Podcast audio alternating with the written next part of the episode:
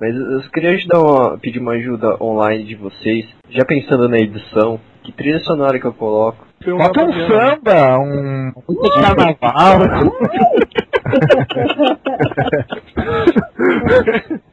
Vamos perguntar pra Adriana que, que, que ideia que ela tem. Vai ser a primeira trilha sonora sugerida por um convidado. Nossa, Olha a resposta. um, White Snake? White Snake. Subiu no meu conceito. Pronto.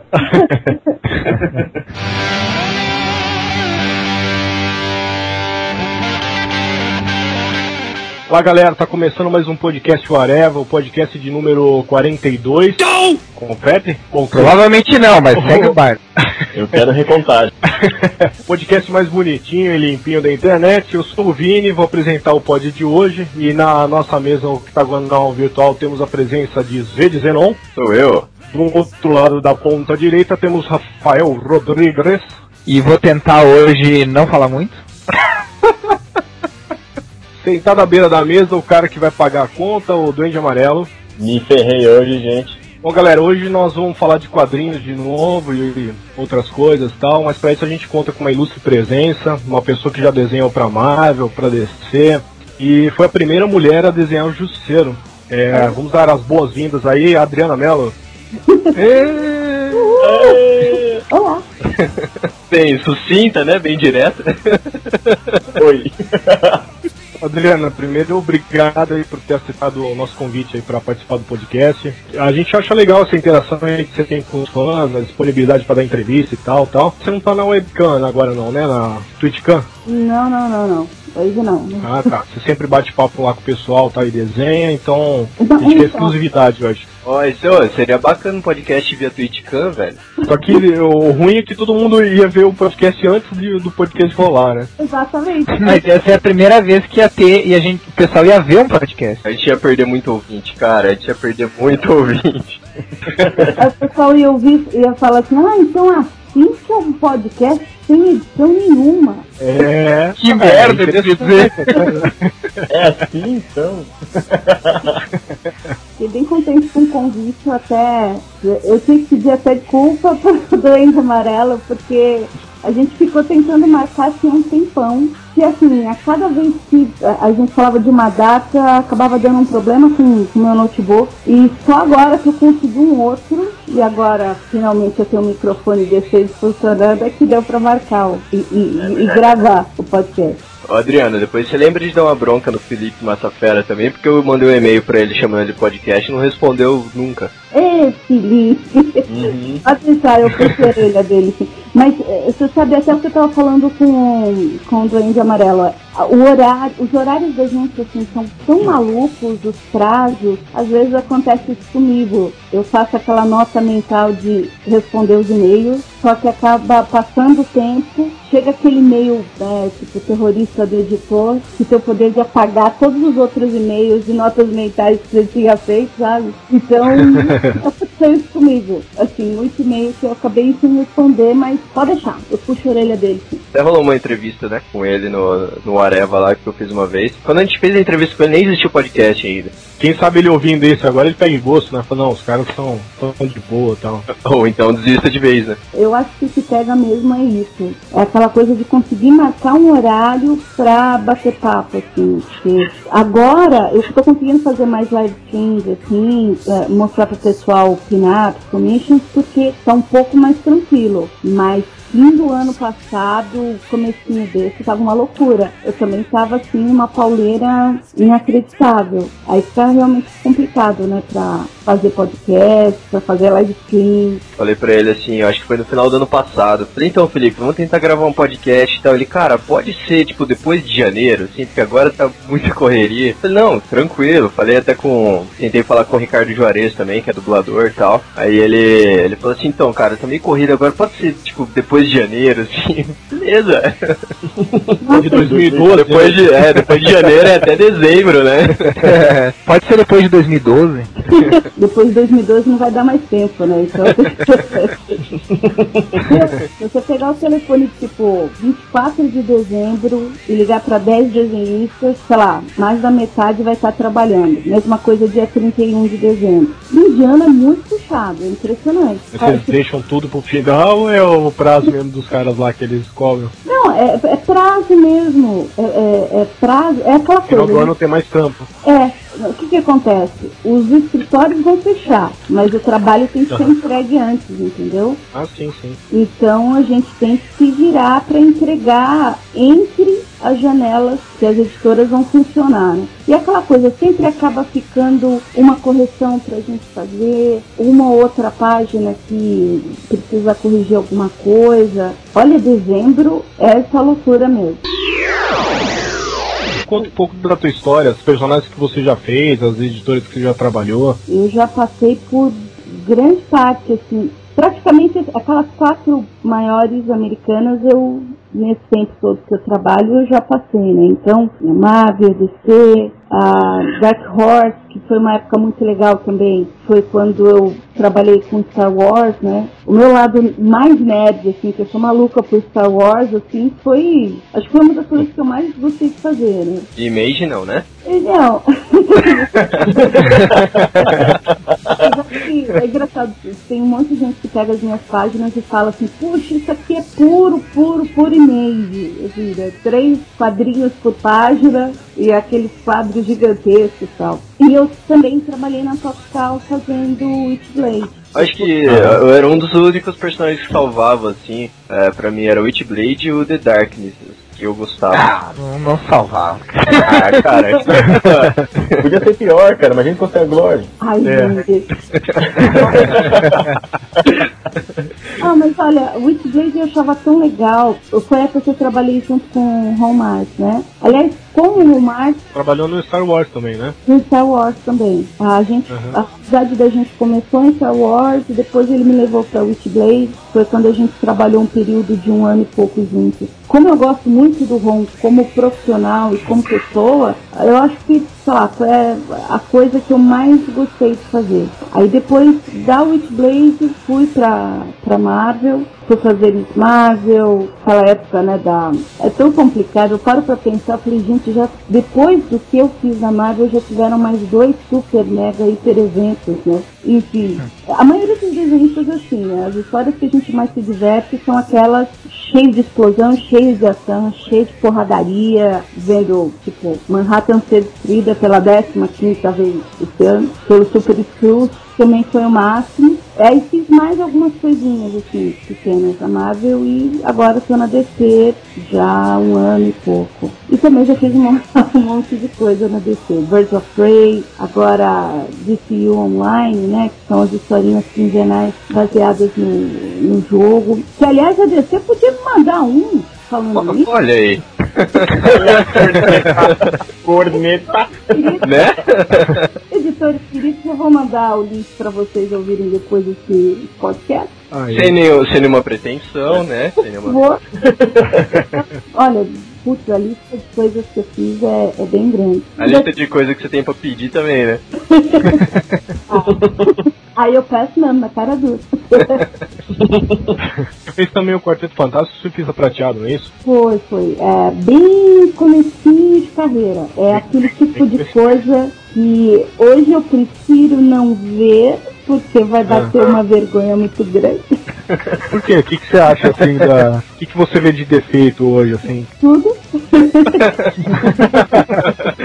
ah, É ruim isso, né? Quando a gente lança o negócio, depois de dois anos, vê o negócio e fala, nossa, eu não acredito que eu fiz isso e tal. Mas a gente se cobra demais também, né? Eu tive dois períodos assim na carreira, né? Foi quando eu comecei mesmo com 18, trabalhei até os 21, 22 anos, aí eu dei uma pausa, 5 anos, e voltei para o mercado com os 27. Então, o que eu produzi no, nesse comecinho, né, dos 18 aos 21, é o tipo de coisa que hoje dá, bate aquela vergonhazinha, tá? porque você não tem firmeza no traço, você não tem um estilo próprio, a anatomia estava bem ruimzinha, e era naquela época porque assim, eu comecei em 90, 95, 96. Então era aquela época da Image mesmo. Você escolhia um desenhista. Não, não é você escolhia. As pessoas chegavam para você e falavam assim: olha, o mercado hoje precisa de pessoas que desenhem igual ao Jim Lee, ao Travis Sherry hum. e ao Madureira. Quem você quer copiar? Puta que pariu. É foda, né? Posso escolher uma outra referência? ah, pelo menos, pelo menos uma das opções não era o Lifield, né, cara? Nossa. calma, calma. A gente vai chegar nisso ainda, calma. Assim, quem tinha a mesma experiência, que já estava no mercado, era o Luke Ross, o Roger Cruz, o Max Campos, mais dois desenhistas. Então toda aquela leva, aquela renca começou junto, ninguém tinha experiência. Então quando você não tem experiência, você vai descolar trabalho com editora pequena. Hoje já é um pouco mais tranquilo isso, não tem essa. O mercado não, não te pede para copiar alguém. Ao contrário, você tem que chegar hoje no mercado com um estilo seu, tem que ter o seu diferencial para chamar a atenção dos editores. Nessa, no finalzinho dos anos 90, as editoras pequenas, que era quem contratava quem não tinha experiência, eles não tinham grana para contratar o Jim depois contratar o, genérico, né? Eles, eles, contratavam, no meu caso, a genérica do Travis Sherris. Então eu fiz muita história para editora pequena, baseada, né? Vamos por assim, que é uma palavra mais bonitinha, baseada no trabalho do Travis Sherris. Que é um puta artista, ah, né? Nossa, eu Diga sou. passagem. Putz, até hoje eu sou apaixonada. É que aquilo, a anatomia, às vezes. É que eu acho que ele deve ter o mesmo lance que eu. Eu sou apaixonada em desenhar rosto. Então, se eu pudesse, eu ficaria quatro horas no rosto, desenhando, hum. e 30 minutos no resto da parte. Então, eu acho que ele deve ser assim. Então, os rostos são lindos e mas a partir da anatomia. Ele ele dá uma chupadinha. Faria uma história inteira só em close, né? Nos personagens. É. Assim. Não, às vezes ele faz pack some, assim, no, no meio de fumaça. Mas ele é um puta desenhista, né? Cara, quando eu desenhava, sempre. Era mão no bolso. É, era mão no mão bolso. sempre é o problema, né? É, era, era um carro que estacionava bem onde tava a mão do cara, assim. E falam, e falam que ele é meio preguiçoso também. Não preguiçoso, mas assim, que ele não cumpre muito prazo, né? Olha aí. Confere essa. Olha, olha.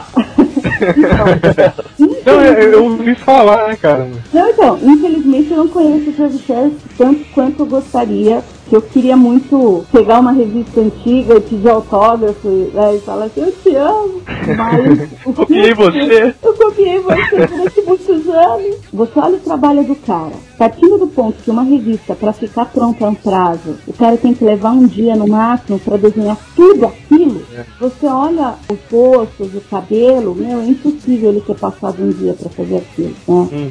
Deve levar dois dias, três dias por página eu acho que esse de repente é um complicador, sim, o cara trabalhar mental em alguma editora, né? Só, só fazer um, uma, um adendo aqui, que no início é, você falou que com 18 anos já trabalhava pra Marvel, né? Foi, foi. foi 18 anos trabalhando pra Marvel. É, eu fico envergonhado aqui com meus 22. Foi homem de ferro, né, Adriano? Fazendo podcast Areva.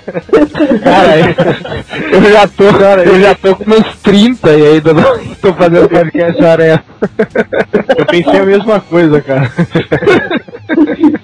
ah, mas é que. Assim... O John Bunny, o John Bunny uma vez uh, falou que ele acha que, se eu não me engano, ele começou com 20 anos, ou, alguma coisa do, assim, bem próximo dos 20 anos. Ele falou que ele já achava que ele já estava chegando no mercado tarde. Geralmente na época eles contratavam bem mais cedo. É estranho, assim, o mercado de quadrinhos de tempos em tempos ele vai mudando, tem lance de moda, o, o estilo que está na moda, o estilo que não se usa mais. Hoje eu já vejo o seguinte, independente da idade do cara, independente da idade do desenhista, da menina que quer entrar na área, o principal para ele vai ser a responsabilidade, vai ser a qualidade do material, vai ser a rapidez com que ele consegue trabalhar, independente da idade.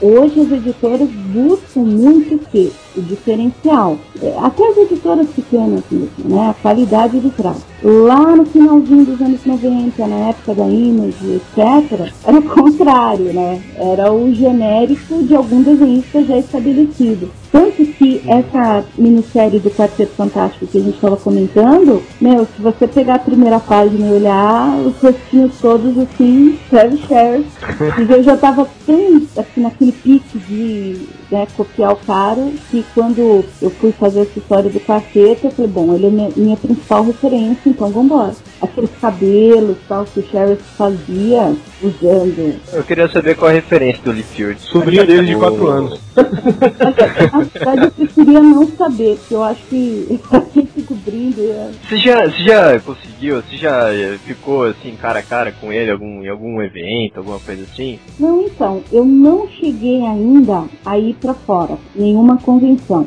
Há muitos anos eu planejo, só que por um motivo ou outro acaba não dando certo, né? Mas assim, eu tenho conversado via Facebook, eu tenho conversado muito com muita gente do mercado. Ele, inclusive, no chatzinho ali do Facebook, já, oi, tudo bem? É, Já comentou alguma coisa e eh, já dei um alô.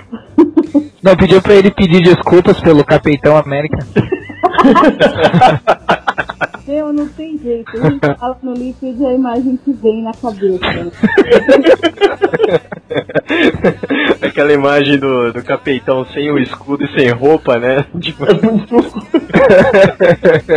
Cara, se tiver bullying, se tiver bullying no meio do, da indústria de quadrinho, o Lee Field é a vítima. É cara. isso, é. Não, mas você sabe o que é o mais impressionante de tudo isso? É que o cara ainda tá trabalhando. Não, é. O pessoal chama o cara ainda, né, cara? Ele, ele nem, ele nem pede trabalho, o pessoal Aí é que ele. tá, aí é que tá. Não é o cara que é ruim. Ruins são as pessoas que compram isso e acham legal, cara. Que vão nas Ele convenções. pra caramba. Alguém aprova o que ele faz. Isso importa, Então, mano. compra um painel do cara e fala, velho, eu sou teu fã, autografa pra mim, porra. Não, e olha que eu sou, e olha que eu sou um cara assim, ah, eu particularmente sou um cara que eu, eu prefiro, prezo mais roteiro do, do que desenho. Acho que o roteiro é uma, o desenho é uma baita numa parte da, do quadrinho, mas eu gosto de ver a história. E cara, eu que gosto de ver a história e não ligo tanto às vezes que eu vejo uma história que tem um desenho meio ruim assim, mas eu penso, não, mas é um autor legal, ou é o tipo de história que eu curto, eu vou, eu vou, vou ler. Cara, uma, esse tempo atrás, uns dois, três anos atrás, eu comprei uma edição dos Novos Titãs que tinha o Lee Field, cara, desenhando.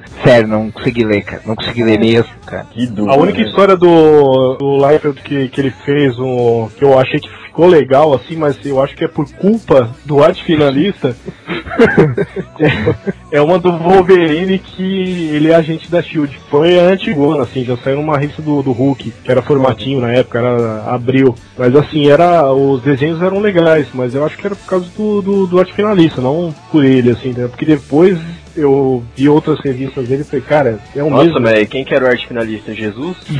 Cara, eu eu precisa glorificar o nome desse cara. Não, mas vai divulgar pra todo mundo, né, cara, esse nome do cara. é. Não, eu chegar pro cara o porte, finaliza a minha história aqui, dou uma folha em branco pra ele, vai tomar. O legal é que ele fazia assim, ele fazia o Homem de Ferro com a mesma cara do Capitão América, que tinha a mesma cara da, da Mulher Maravilha. É tudo igual, cara. Viu, mas vem cá, a pronúncia do nome do que a gente tá falando de Field é Liefeld? Life É, de- Life. é, Ah, cara, aí depende Ah, de que origem que é, né? Ah, depende da, da onde o sobrenome. Ah, foda-se, é Liefeld. é Eu sou o cara que, da época de que X-Men era X-Men, cara, então... Ah, não, aí já é ignorância. É Liefeld. Eu passei minha vida toda chamando a Sônia de Sonja, então. Ô, verdade, Boa. Sonja. É, sério que é Sônia? Cara, É, dá uma olhada. Ó, até uns, até uns 15 anos de idade eu chamava o martelo do Thor de Mijonir. Mija- Ai, que medo! Putz, grilo. Sério? eu, eu chamava o Guy, o Guy Gardner de Guy Gardner, quando era novo. E o, o Red Richard também, né? o Ricardo Vermelho, né?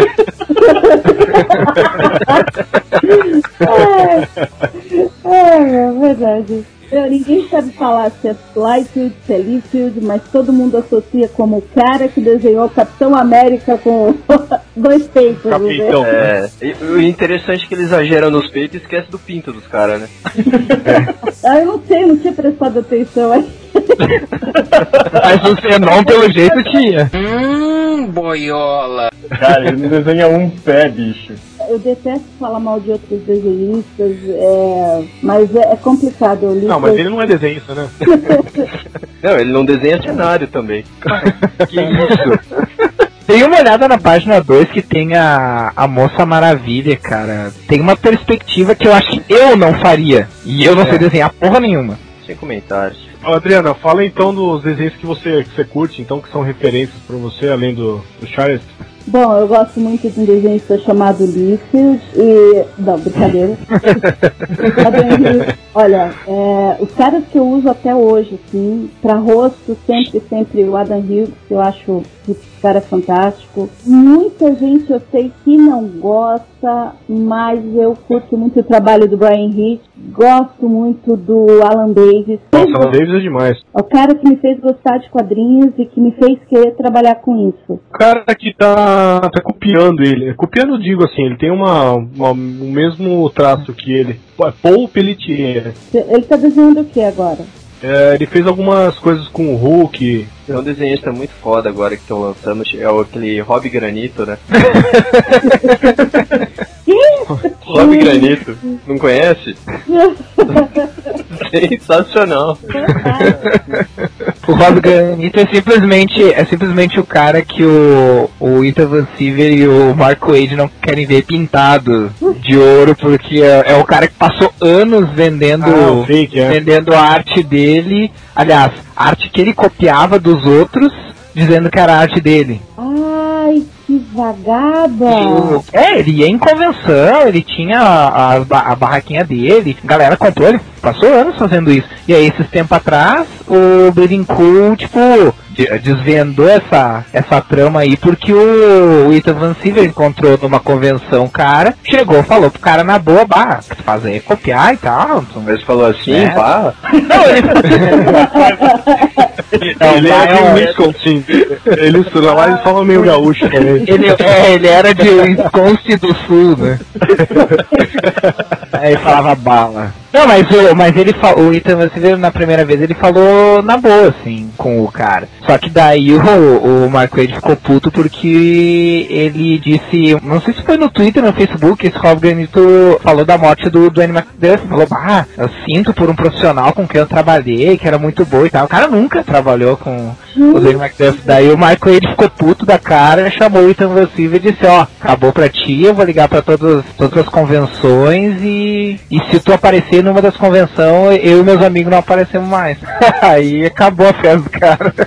Não, mas aí tinha que rolar um processinho também, né? Porque você imagina a grana que o cara esse tempo todo. Ah, não, é. Levantou, o, é, o Mark é. Wade, o Mark Wade até falou pra ele, falou assim, ó, vende tudo que você tem pra vender hoje, que vai ser a última vez que você vai ganhar dinheiro com isso. Assim, que o pessoal que vai todo ano comenta comigo, é que em convenção circula muita grana. Com essa coisa de venda de original, né? De, de disquetes, essas coisas, esse cara deve ter ganho muita grana, realmente. Ah, sim. É, eu, basicamente o que ele fazia era assim, tipo, eu pego um, um desenho seu, aí eu dou uma modificada no Photoshop e tal, e boto pra vender. Ele, É. ele modificava os desenhos no Photoshop e botava como se fosse ele, assinava tal, Rob Granito. Isso aqui você vê os desenhos, são assim, faziam desenhos, sei lá, do Calvin Haroldo e o próximo desenho dele era tipo um Alex Ross, saca? Era tipo, uma diferença de traço ridícula.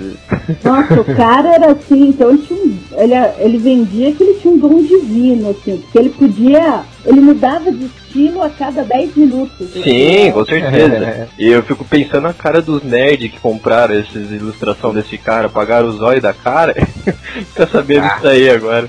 Nossa, olha. Não, mas isso aí não, não é nerd, cara, porque se soubesse eh, quem é quem lá na, na, na convenção, comprava do cara, né? Ah não, velho, esses nerds americanos são outro nível, cara. Os negros são Não. hardcore, fecha o olho e abre a Não. carteira. Conhece Meu. nada. É, não, mas é mesmo. Histórias que eu fico sabendo, realmente, o cara vai com a carteira cheia E assim, eu vou torrar, eu vou trazer de original. Tipo, é um pessoal que vai na ideia de vou trazer um original. Ele não para muito para pensar exatamente de qual artista, de qual história, de. Tem alguns que obviamente vão especificamente atrás de um cara, original daquele carinha para comprar. Mas tem alguns não. A ideia de, ah, eu tenho alguma coisa que é original, independente de quem desenhou, de que revista que é. E muita grana rola. Eu vou te falar um negócio, tem tanto picareta nesse meio, mas tem tanto picareta. Foda, né? O cara tem que saber filtrar, né? Isso não é fácil. Tem o link aí, Adriana, com algumas ilustrações do grandioso Rob Granito. Gosto, Cara. Essa capa do, Cap- do Capitão América, esse rosto tá muito freaky, mano. E esse Aquaman, cara, essa capa da, da, da Liga da Justiça, que o olho do, do Batman tá no nariz e o, e o Aquaman ele, ele é mesmo. Eu amei isso aqui, a balada de Robert Granito, o ladrão. É, pô, é legal, né? Esse multiverso desse é um site muito bom, fa- fazendo uma propaganda num site que não nos paga pra Gente. fazer propaganda, mas é bom. É. Cara safado, olha isso. Olha o Areva! Olha cara dele aqui, gente. Aí a, aí a Adriana, a Adriana Mello vê nos vídeos e de repente ela vê um desenho dela lá no meio do Rob Granito. Já nem farta, velho. Meu, olha, o cara vendendo 30, 15 dólares, isso aqui vende, vende fácil, putz, olha. Olha lá, ele fez um desenho todo meiguinho do Calvin Haroldo, aí embaixo ele já faz um cartunesco do Charada, e depois ele já faz um Deadpool tipo o Alex Ross, né? Meu, ele é muito cara de pau, meu Deus. Olha, o melhor é a mesinha Oh. dele ali, ó, que faz em boleto, Mastercard, Visa e American Express. Olha lá. É até ticket, filho. Não, e o pior é ver aqui o post dele no Facebook, saber que duas pessoas deram joinha, né? No comentário, olha lá. Você sabe assim que eh, nessa, nessa fasezinha assim de começo de carreira, eu tava com outro agente, que eu sou hoje, né? E naquela época eu fiz muito teste, eu fiz muito muita arte solta mesmo, né? Que é aquele, aquela coisa, quando você tá tentando entrar na área, você tem que fazer portfólio, você tem que fazer página de teste, história, enfim. E esse cara, ele acabou ficando com alguns originais meus da época, né? Mas enfim, a qualidade é bem fraquinha, porque é começo de carreira, como eu falei. Mas até hoje, às vezes eu vejo essas coisas à venda no eBay. Ah, Nossa. Que merda. E tá lá, ó, página de Adriana, tal, não sei o quê. Aí eu olho, xingo muito, né? E como tem pilantra. chego no Twitter, né? No Twitter. Ah, e é, e é muito, e é muito abusar da, da boa fé do, do, do próprio, do próprio leitor, né, cara? Ah, é muita sacanagem isso. Adriano, você tá falando que você é agenciada e tal, você é agenciada é, por assim ou você tá na Art Comics ainda? Não, Art Comics ainda. Na Art Comics ainda. É, E como é que funciona o lance lá? Fala um pouco pra gente. é, como funciona? Como que a gente porque pode assim, ganhar dinheiro com isso? Isso, é como é que a gente pode mandar portfólios pra lá também? Quem tem, tá, tem interessado em entrar em contato com eles? Contrata roteirista, não. É, eu- tenho um desenho aqui do, do Capitão América com, uns pe- com peitos grandes. é, meu, é meu estilo particular de desenho. Na- Olha, então, até um tempo atrás, pelo que eu estava conversando com o pessoal na Art Comics, eles não estavam avaliando portfólios. Quando eu comecei aquela coisa, foi o timing foi foi perfeito, assim. Era uma época que era um pouco, para mim foi um pouco mais fácil entrar na área, porque foi uma renca, estava começando junto. E aquela época, Luke Ross, o Ed Benes, o Roger, é, não, o Luke não, mas o Roger, é, o Manny Clark, um monte de gente trabalhava na própria Art Comics, né? E Então eu vi esse pessoal trabalhando lá. Então eu passei um período de seis meses, depois que eles olharam meu portfólio, gostaram e me proporam assim, olha, o pessoal fica aqui trabalhando o dia inteiro, se você quiser, você vem aqui, passa o dia treinando e ao mesmo tempo você acompanha o trabalho dos caras, né? Pra você ter uma ideia como é que a revista é produzida. Eu passei esse período de seis meses indo todo dia, então foi um período que eu aprendi muito. Hoje as coisas já não são feitas assim, de seis, sete anos pra cá, não, acho que é mais tempo. Cada um trabalha na sua casa, cada um trabalha no seu próprio estúdio, os contratos são todos feitos telefone, e-mail, Facebook, chat, enfim.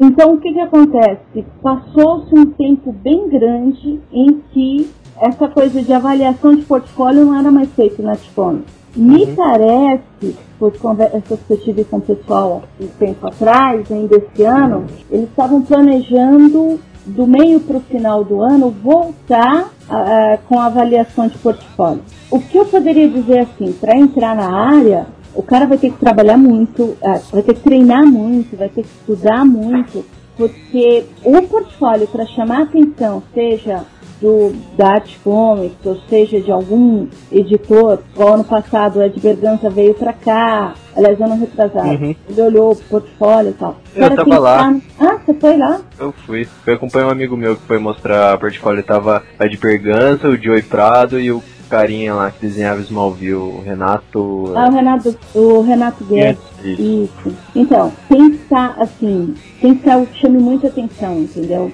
E para chegar nesse nível de chamar atenção, a pessoa tem que treinar bastante, bastante, bastante. Até porque, olha, é, o mercado está bem apertado, as vagas são bem difíceis. Eu não quero ficar meio depressiva, mas é que realmente a coisa está bem apertada. Até porque a concorrência aumentou muito, né? Do mesmo jeito uhum. que a gente Mas aqui a... do Brasil está querendo entrar, tem uma pancada na Ásia. Ah, de outros países, lógico. É, mas a cobrança você acha que é bem maior aqui no Brasil ou em outros países do que lá no, no próprio Estados Unidos? Porque assim, a gente já viu desenhos de, de, de pessoas que estão trabalhando na Marvel lá que. Complicado. Não sei como é que passaram, né?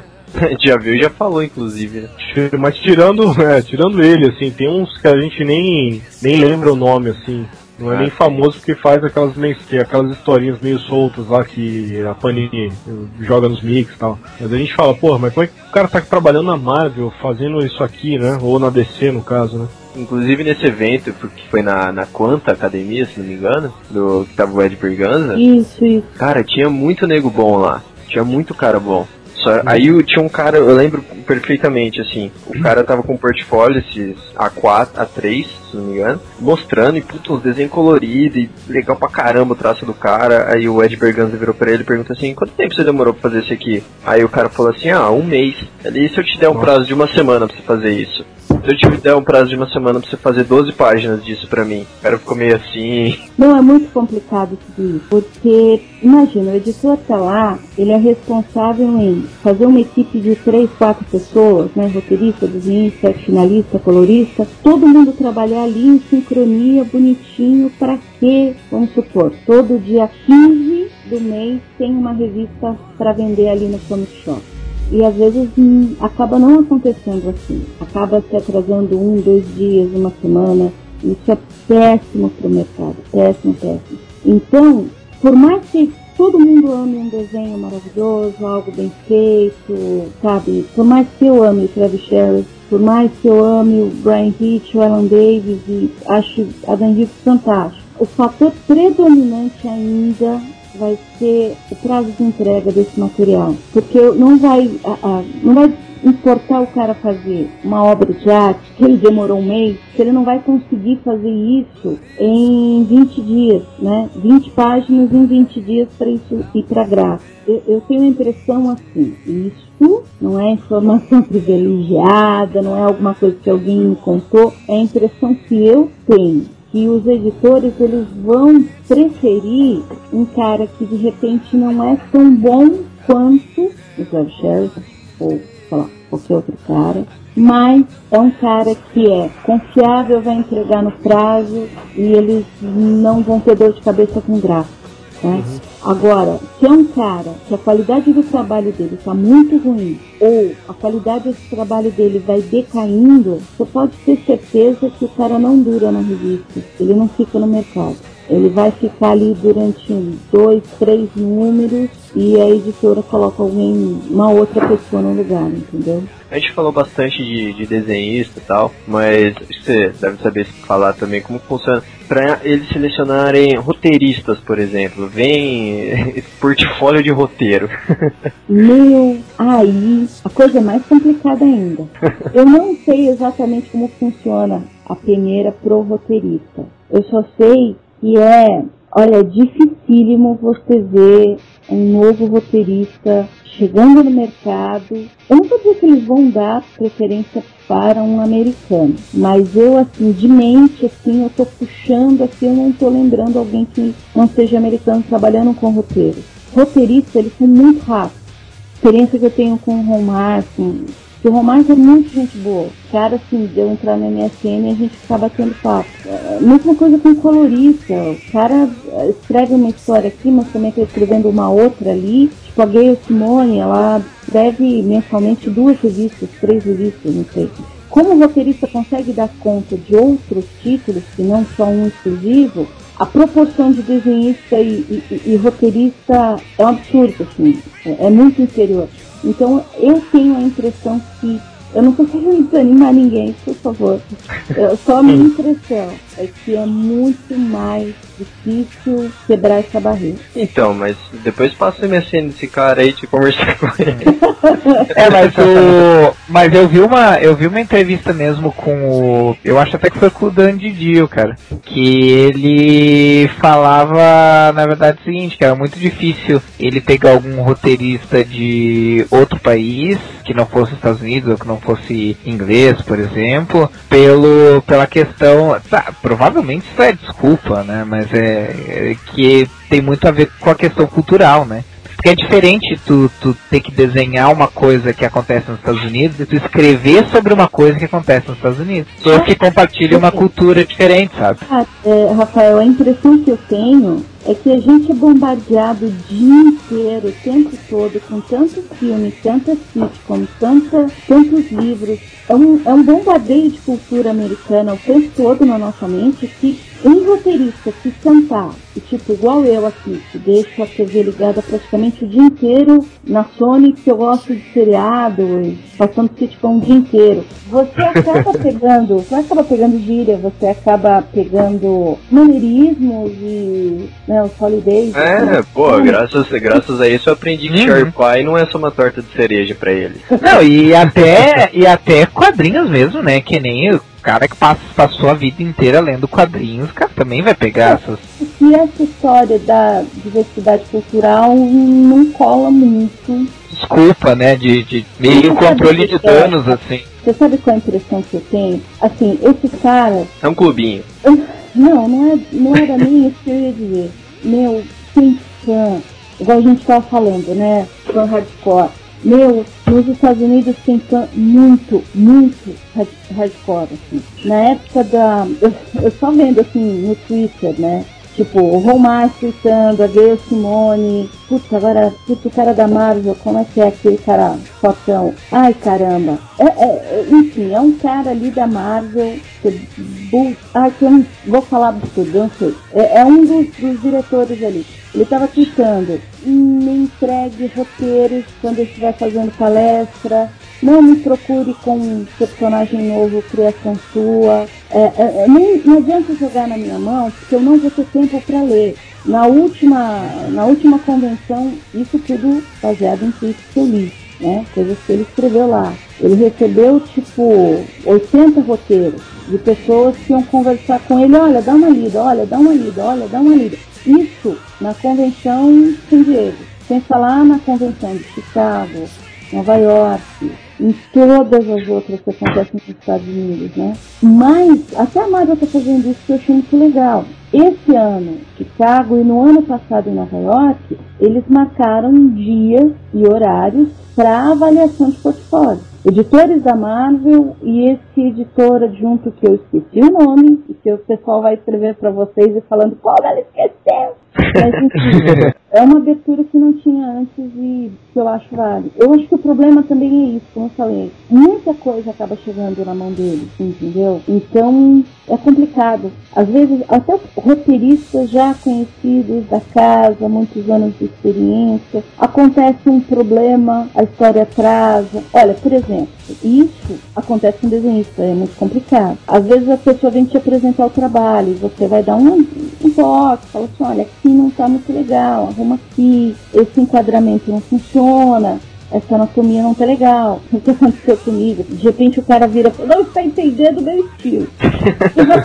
você tá vendo que o cara tá com uma perna de dois metros, entendeu? E não é bem assim. A mesma coisa com o É, roteiro. mas isso mostra que o cara também não tá preparado pro mercado, né? É, cara, eu acho que um roteiro que chega na minha mão, que tipo, eu tô lendo ali, tá, eu imprimo o roteiro, tá lá. Foi editado quatro, três vezes, cinco vezes o mesmo roteiro. Ah. Diálogo, passagens pequenas ali de história e tal. Então, quer dizer, nem todo mundo está preparado para reescrever o próprio roteiro quatro vezes. Por isso que eles usam os, os caras americanos mesmo pra isso, né? Fica mais, É. acho, fácil, né, em questão de roteiro, né? O lance é a confiança. Porque Aham. é, os editores já fizeram muita dor de cabeça com desenhista. Ah, meu, eu vou pra praia, eu vou pra gandaia, eu vou pra balada e a história termina depois. E não terminou. Colorista, olha, eu tenho que ir pra convenção X, Y, Z, eu não posso terminar as 10 últimas páginas. Então passa pra um outro cara que ele. Eu tenho um pouquinho de dó dos editores porque eu sei que controlar esse pessoal todos, esse, assim, essas cabeças todas é, é, é um pouquinho complicado mesmo. Eu acho que o ponto principal que pega pra eles é em quem eu confio, em quem eu posso ter certeza, ou pelo menos a, a, a, a minha esperança vai cumprir o que me prometeu. Mas veja bem, se tivesse um roteirista brasileiro, por exemplo, suponhamos que eu seja um roteirista. Bom, eu posso estudar o costume deles lá tal, eu sou invadido por, que a gente falou assim, tipo, seriados e tal. E por outro lado, também vou saber retratar o Brasil quando for preciso. Vai saber que o brasileiro fala português, né? É, e que nem todo brasileiro chama Carlo Hernandes. Dante, esses dias eu recebi um e-mail de um editor eh, eh, da DC que tinha feito uma série de trabalhos para ele. Ele mandou um e-mail para mim e para uma outra garota perguntando, gente, desculpa aí eh, eh, qualquer coisa, mas eu queria que vocês tirassem essa dúvida, que é algo que eu preciso corrigir num roteiro. Como é que eu falo isso, isso, isso, isso em italiano? Puta que pariu. Caralho. Isso, isso, isso.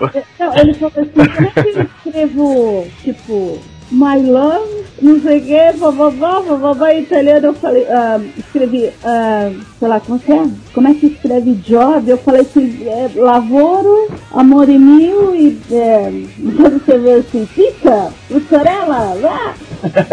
Aí eu falei, muito obrigada, Adriana, eu sabia que eu podia contar com você.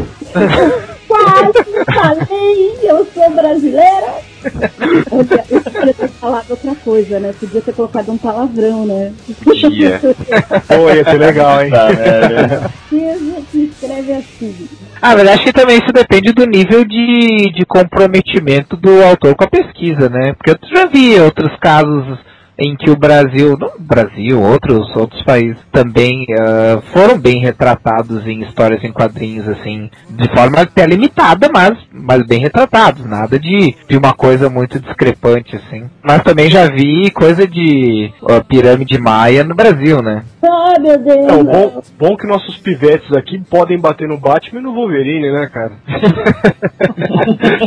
Cara, pior é que esse negócio da, da pirâmide maia no, no, Bra- na Amazônia, se eu não me engano, cara, foi numa história do David, David Giffen, cara. Até foi numa história relativamente recente dos Homens Metálicos, que o, De- o David Giffen e o Demate estavam fazendo uma coisa, uma pegada meio liga engraçada, assim, meio liga internacional, com os Homens Metálicos e, e eu vi uma história assim, eu disse, meu Deus, vai, pior que eu curto um monte o Kate. Eu disse, ah, tudo bem, então pa- passa, né, mano. Foi foda. Principalmente eu, né, que curto civilizações antigas também, não só quadrinhos. Pra gente que assistiu o filme mais recente, né, do Hulk, que ele sai a pé do Rio de Janeiro e em dois dias ele tá lá do. ali em Honduras, Na tal. Colômbia. É, caminhando, enfim, então a gente sabe como é que.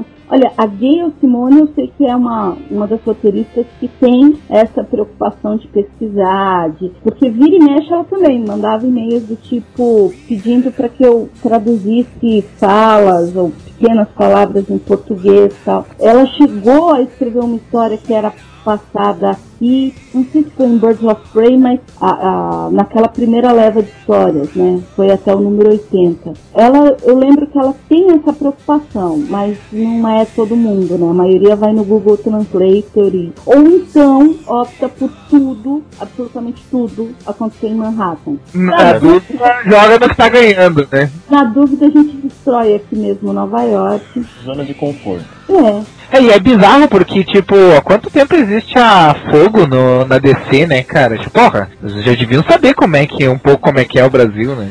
Mas vamos combinar também que a fogo de brasileira É, não, exatamente, cara. Tipo, os caras, pô, tanto tempo que a, que a personagem tá aí e ela continua sendo uma paródia do, do Brasil, né? Eu lembro de uma história do Wolverine, que ele tá no Rio de Janeiro, e aí ele tá conversando com um cara num, num pier, assim, e aí do nada ele sente um cheiro estranho, ele afasta o amigo dele e pula um tubarão branco, assim, destruindo o pier, cara.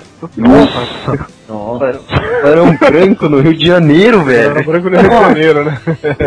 Bom, então acho que depois desse desenho Rio, você pode ter certeza que os americanos vão, né, vão retratar aqui com arara, né, no meio da cidade, com Ah, né? areia azul. É verdade. E isso, isso culpa de um brasileiro aí, né? É, Carlos Saldanha. Bom, é, assim, eu entendo, eu entendo é, a, a ideia do filme e tal, mas é que acaba reforçando, né, toda aquela ideia de Eu vi o Não pessoal falando, né? cara? Não sabe. Ah, mas não sabe mesmo, não tem ideia. Tipo, acha que a gente mora em, em, em- em selva, né? Fala fita, né? É verdade. Tem índio andando na rua e cobra e. Teve um amigo meu que uma vez foi para os Estados Unidos e a primeira vez que ele foi para os Estados Unidos perguntaram para ele como é que ele se virava aqui no meio de macaco e onça, se não era foda andar na rua e tal. Não, você sabe um negócio É, cara. que O gente foda fala- são os índios, cara. Eu sempre roubando nossa comida e tal. Falar esse comentário comigo, é, eu vou falar isso também, porque o pior são os índios. Olha, mas assim, falando de estereótipo, você sabe um negócio que me deixa muito, muito. E isso assim, me deixa muito ferrada. E eu já. já palavrão, André. É, aqui fica tranquilo que dá pra falar. E isso eu ouvi de editores e de blogs de quadrinhos e sites de quadrinhos. Até, assim, o que aconteceu que me deixou um pouquinho ch- chateada é mais recente. Não, não tem jeito. Para americano, brasileiro, é aquele lance de carnaval, carnaval, samba, mulata, entendeu? Eles acham que isso está na cabeça da gente 24 horas. Então, é, no final do ano passado eu fiz uma one shot da saiu aqui em janeiro, né? a- da Wonder Girl e eu confesso que não é fácil a gente passar assim. O cérebro vai no automático. Preciso desenhar uma super heroína, então ela tem 1,80, é, cintura de pilão, quadril gigantesco, sabe? O cérebro vai no automático. Mas no caso dela é ado- adolescente, então você tem que, a cada página, a cada desenho, como o desenho separar, respirar fundo e falar, peraí, cérebro, é outro corpo, é outra estrutura, vamos lá, imprimir fotos usar de referência. E eu sei que eu não consegui deixar ela com carinho de adolescente do jeito que eu queria, até porque é muito difícil desenhar adolescente. Mas enfim, uma das coisas que eu acho legal, não é que eu acho legal, uma das coisas que eu tento evitar, desenhar os personagens que eu faço assim, poses mega, hiper, ultra sexys e mostrando muita pele e tal, porque eu acho que existem outras formas de você desenhar uma personagem sexy sem ser, né? É, faltou nas aulas do Jim Lee, né? Pelo seu Não, a, a Psylocke de manhã ela já acorda dando um espacate já, né? É.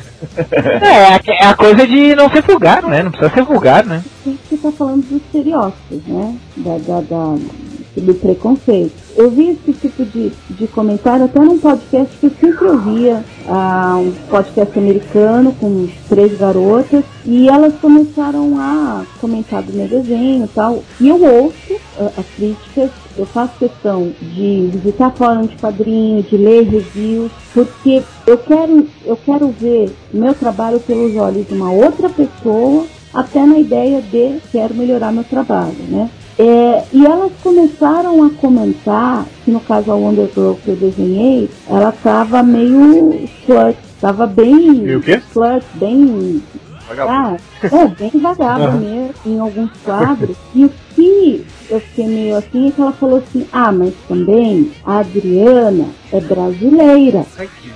E ela, e ela vem, ela é. Assim, a Adriana vem de uma escola de desenhistas brasileiros que estão acostumados a tratar a figura feminina. Aí já subiu no palanque feminista, né? Nossa, cagou uma regra valendo. Né? Nunca li o Maurício na vida. É, porque a Adriana vem de uma escola de desenhistas que né, exageram na figura feminina, e, e aí citou outros desenhistas, citou a Bene, citou outros caras, e falando, ah, eles fazem assim mesmo, eles fazem assim mesmo. Câmera, tipo, focando na, na bunda da personagem. E, e eu comecei a ouvir aquilo e falar, não! Pergunta pra mim, né? Pergunta pra mim. Não, e o pior, o pior disso é que se tu fosse reclamar, era capaz de dizerem que tu não sabe aceitar crítica, né? Capaz de inverter a situação, né? E elas não estavam falando eu não gostei do desenho. Duas das três falaram, olha, o desenho tá legal, a, a Supergirl tá, tá bonitinha, tem alguns quadros que tá, tá realmente com cara de adolescente. Foi a terceira que começou a falar mal dos desenhistas brasileiros. E aí eu fiquei ferrado. É, porque é, é o lance de associar o quê? O que, que eles pensam de brasileiro? Samba, carnaval, mulata. Que a gente está acostumado, então na hora de desenhar a gente vai ressaltar essas coisas. Brasileiro é tudo promíscuo, né? Você teve um direito de resposta disso aí ou você simplesmente parou de ouvir o podcast? Eu- Eu fui chorar na cama, debaixo do edredom quentinho. Não, eu nem, eu nem comentei nada. Eu... É, mandou tudo Não, assim. porque, você sabe, ia pegar exatamente nesse ponto. Ela tá reclamando porque não gostaram do desenho dela. E esse tipo de coisa não é. Você vê que não é uma opinião, é uma ideia formada. E isso é mais complicado. O que eu posso fazer, que eu já falei em outras entrevistas, eu já falei, e eu fico contente porque às vezes eu vejo é, pessoas fazendo reviews e comentando isso. Existe formas de você sim, desenhar uma, uma personagem, uma super heroína, deixar ela mega sexy, sem que isso caia pro vulgar, entendeu? Sem virar mulher objeto. Tem formas de você editar isso e deixar a personagem linda, fantástica, sem cair pra essa coisa ah, desenhistas brasileiros. É, principalmente do jeito que você faz o, o rosto das mulheres, né? O, o que eu acho incrível, assim, é o, o, o lance do olho, o que você faz na- na- nas meninas. Obrigada. E o engraçado é que essa menina que falou que ela que a Wonder Girl tava meio né, vagada assim, foi exatamente. Ela falou que ela tava com o rosto de stripper. Falou assim, os olhos tal, é, sai a boca cheia de gloss. Mas quando, quando falarem disso, a primeira coisa que tu tem que, diz, tem que dizer assim, nossa, como tu conhece sobre strippers? Já pensou? Ia perder o emprego na hora, mas que ia ser engraçado ia. Não, você viu o que, que o, o que, que o Jamie Foxx comentou a respeito das brasileiras, quando ele veio aqui divulgar o filme Rio, né? Não? Não. entrevista coletiva, ele, Santoro, mais né, outras pessoas que vieram aqui, ele dizia que era a primeira vez que ele estava vindo para o Rio, primeira vez que ele estava vindo para o Brasil, que ele né, ia aproveitar para conhecer o país, né, que eh, o que ele conhecia do Brasil até ali era o que ele tinha visto em sites adultos. Nossa. O cara me fala isso numa entrevista coletiva. O cara viu a Rita Cadillac, velho. Não. Obviamente, com quem que ele está conversando, digamos que é uma dessas moças que estão aqui nesse link que você, que vocês passaram. Sabrina Sato. Não, não.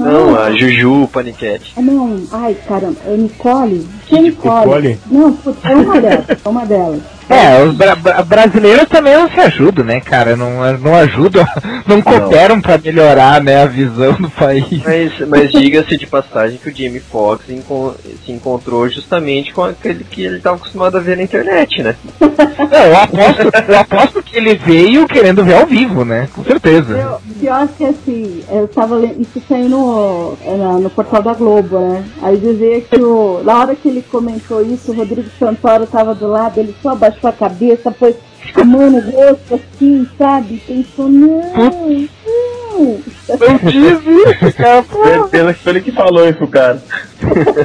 Eu fiquei. Só fiquei impressionado de saber que aquela morena do Velozes e Furiosos, ela morou no Brasil, fala português mó bem, até com sotaque de carioca. Jordana Brewster? Jordana, Jordana isso, Jornada Brewster. Brewster. Ela é filha dele, ou a mãe ou o pai é brasileiro, né? A mãe é brasileira, ela morou no Brasil dos 6 aos 10 anos. Aquela do que, fa- que agora faz o, o V, a Morena Baccarin, também é brasileira, né? Sim, sim. Ela é. Mas é engraçado essa coisa de querer pôr rótulo, né? Porque a gente nunca vê nada falando, ah, porque olha, os desenhistas espanhóis seguem determinado estilo. A gente nunca vê é, é, esse tipo de comentário, né? É do É, Milo Manara, entendi. ninguém fala, né? É, É, tem que ser isso agora, do Manara ou do, do Serpieri, né? Que faz a Drula. Ninguém fala nada. e lá não tem carnaval, né?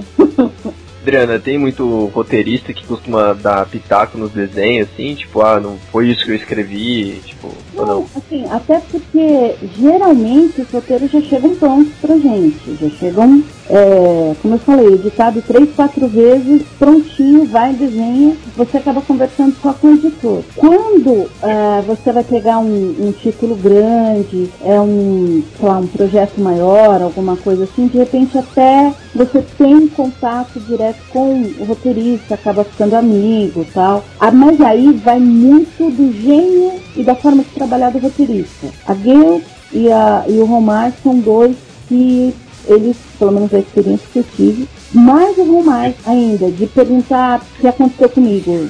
Quando eu fui desenhar Star Wars com ele, ai, tipo, o que, que você gosta de desenhar? Que tipo de cena? Qual o seu personagem favorito? É porque desenhar Star Wars deve ser uma coisa compl- complicada, né? Uma, uma gama de personagens muito grande, né? É, e você tem que trabalhar assim. Se eu já uso hoje referência para desenhar super-heróis, para Star Wars, absolutamente tudo, tudo vai ser bem em cima de foto. Ah, sim, cara, se, se nerd americano é chato, geek é pior. É muito, muito, muito, muito forte realmente esse amor por Star Wars. Os leitores de quadrinhos de Star Wars, eles fazem muito barulho, eles reclamam muito, eles se manifestam muito, mas também do que eles gostam, eles vão fazer barulho da mesma forma, elogiando, fazendo comentários positivos, enchendo página de fórum de quadrinhos de Star Wars, entendeu? E, e são também minuciosos, olham pequenos detalhezinhos é,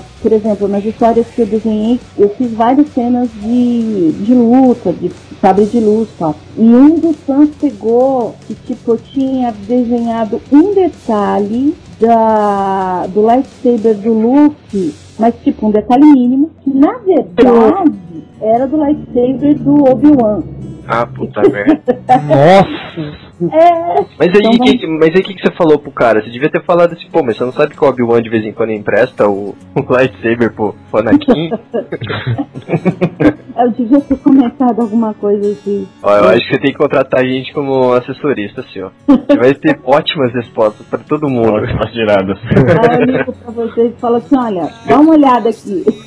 Eu preciso responder alguma coisa. Respostas estúpidas para perguntas idiotas, né? É, Preciso, preciso trollar. Entre em contato contato com a Areva.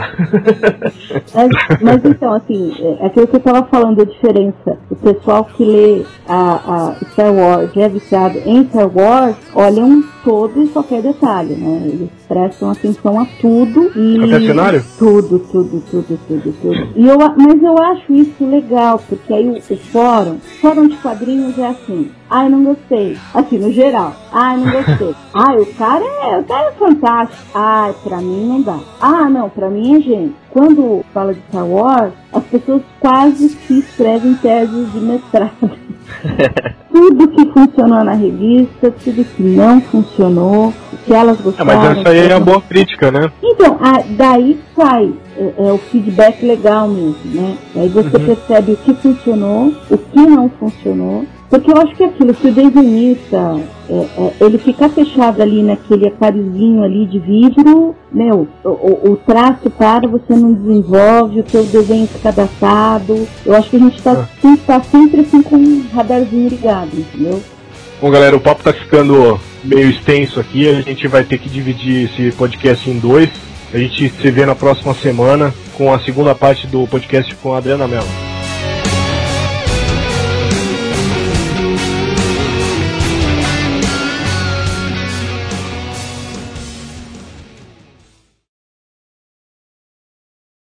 Vamos trollar o pessoal do, do Areva e botar esses, essas ilustrações do, Li- do Lifield como se fosse da, da Adriana. Eu já alguns desenhos, alguns esboços do Adriana. pra ver o que o pessoal fala, né? É, tem que colocar aquele. Sacanagem com a Adriana.